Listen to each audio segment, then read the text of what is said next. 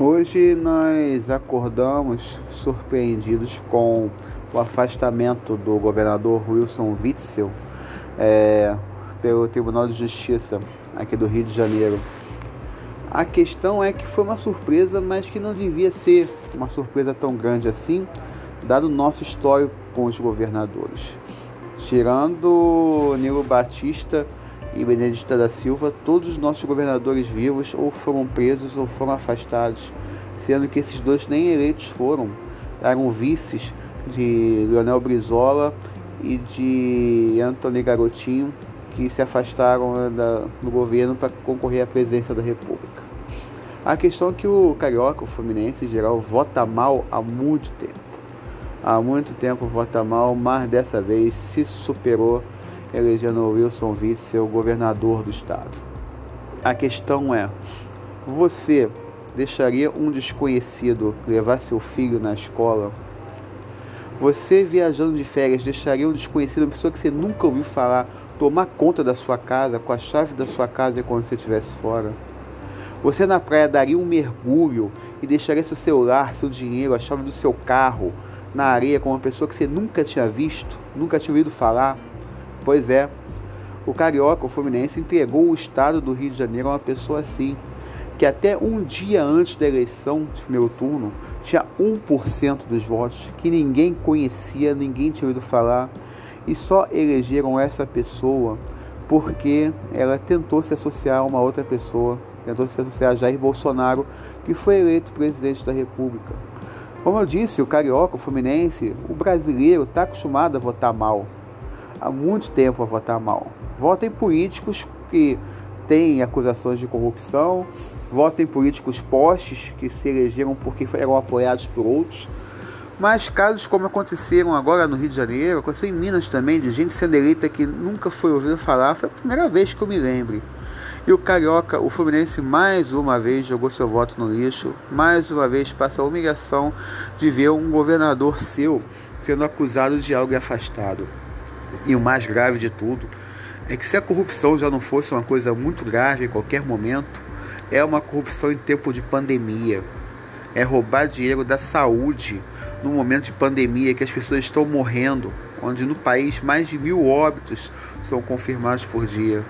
Esse senhor, junto com o esquema que ele liderava, fez isso. E é com perplexidade que a gente vê que tem gente que é capaz de fazer uma coisa dessa num tempo de pandemia. Eu, sinceramente, sou contra prisão perpétua, sou contra a pena de morte, sou um cara humanista, pacifista.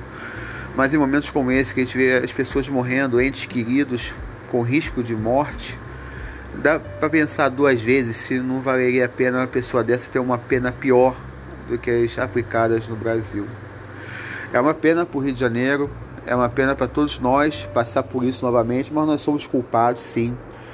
E eu acho que todo mundo que votou em um desconhecido, entregou a chave do Estado ao desconhecido, tinha que ir agora na Justiça Eleitoral prestar esclarecimentos de por que fez isso com a população em geral. E todos nós devíamos, nesse momento, pedir desculpas a Leonel Brizola. Inclusive eu, que era criança e adolescente quando Brizola foi governador do Rio de Janeiro, quando descanatou várias coisas no Rio de Janeiro e não foi eleito senador, prefeito, depois de sido governador, na tua presidente, e foi muito maltratado por todos nós, ridicularizado, humilhado, feito chacota. A gente acreditou em fake news naquela época.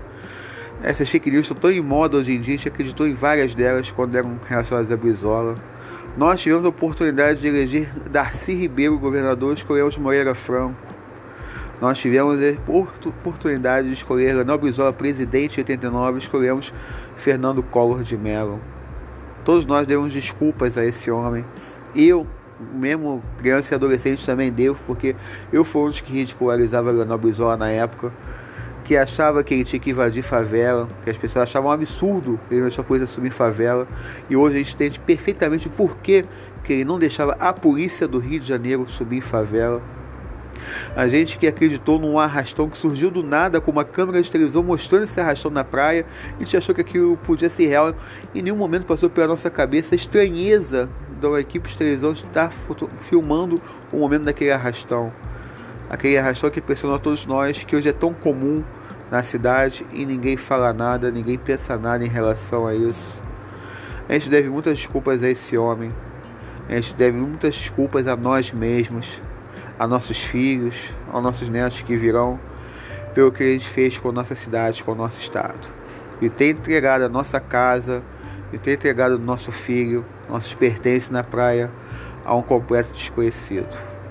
Talvez as UPPs não tenham dado certo, porque faltou o PP no lugar que tem mais bandidos no Rio de Janeiro, o Palácio Guanabara. É isso. Dias melhores virão? Acho muito difícil. Só nos resta agora torcer e pedir desculpas.